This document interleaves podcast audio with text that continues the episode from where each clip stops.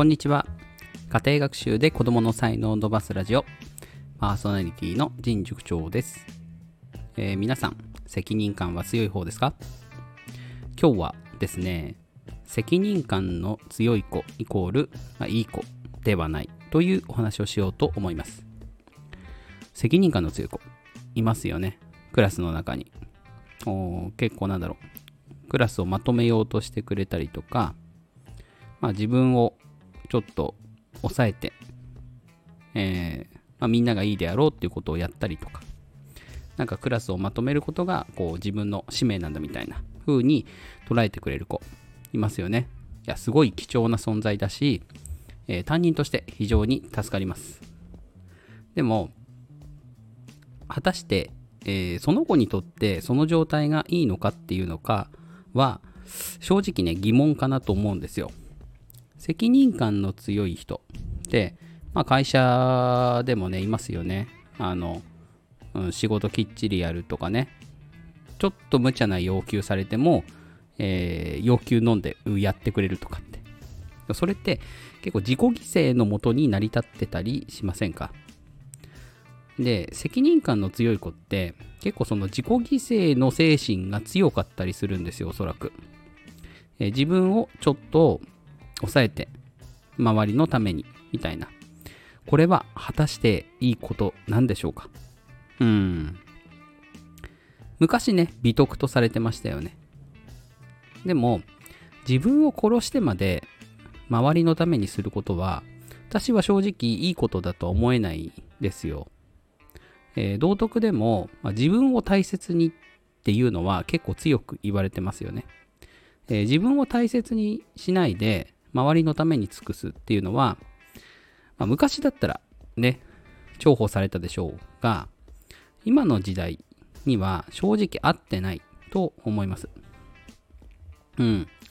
だって見ててそれで潰れないのかなっていう人いません？職場で。こう、まあ、この前もねちょっとあったんですけど体調悪いって言って帰ってでその次の日出勤してたんですよ。でも、よくよく聞いてみると、まだ体調完全に良くなってないみたいな。まあ、そりゃそうですよね。半日帰っただけで、そんなにね、体調良くならないですよ。でも、仕事のためにって言って、来る人、います。いますよね。責任感強いですよね。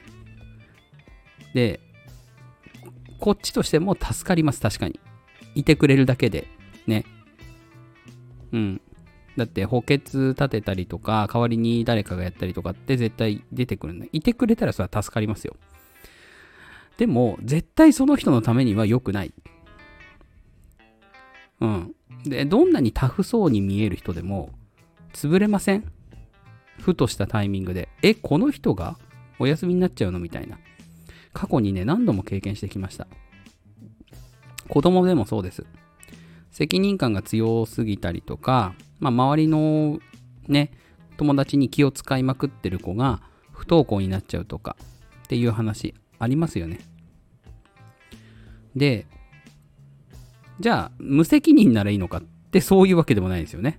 何でもかんでも、こう、お願いしたことやってくれなかったりとか、一番困ります、正直。うん。無責任はちょっと困ります。ただ責任感強すぎても心配になりますでなってくるとやっぱバランスですよね。うん。責任感強すぎて潰れるのも困るし無責任で何もやらないのも困るし。うん。そのあたりバランス取れる人が、まあ、これからの時代は、えー生きていけるんじゃないかなと思います。ね。責任感強すぎても体調崩しちゃったりして生きていけないし。責任感全然なくて仕事全くやんないとやっぱり仕事任せられない周りからの信頼得られなくて生きていけないし。これって結構バランス取るのは生きる力かなと思いますどうしても私たちってちゃんとやってくれる人とか責任感が強い人に対して甘えがちだし、えーなんかそういう人たちのことを仕事ができるとかあのいろんなことちゃんとやってくれるとかって思いがちですけど強すぎる責任感ってやっぱり自分を殺しますよね。いろんな意味で。まあ、精神面、体力面、そして個性という意味で。責任感の強い人ってやっぱり自分を殺して何かを周りのためにって思ってるからなんか個性を殺しちゃったりすることもあると思います。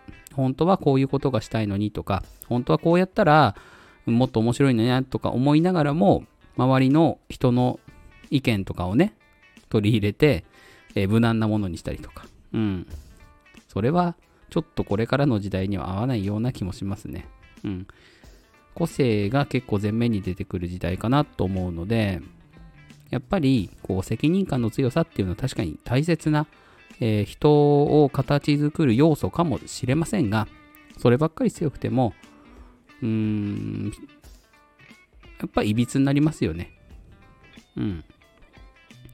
まあ、バランスよく丸く育てるっていうのも、うーん、どうかなと思いますけど、やっぱ尖りすぎてても、どっかでね、ポキッと折られちゃったりね、先っぽとがりすぎて。うん。まあ今回のその責任感の強い子っていう話はそれに近いのかもしれませんね。責任感の強さっていう方向にばっかり尖りすぎて、えー、どこかでこう、脆くなっちゃうみたいなところはきっとあるかなと思います。皆さんの周りにも、こう、責任感が強すぎるなって思う人とか子供とかっていませんか？えー、まあ、もしね、そんな人がいたら、まあ、ちょっとね、気を抜けるような話し相手になれるといいかなと思います。うん。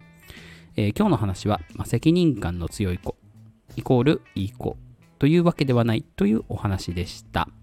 えー、今日の放送がいいなと思った方は、いいねやコメント、フォローをお願いします。えー、それでは良い午後をお過ごしください。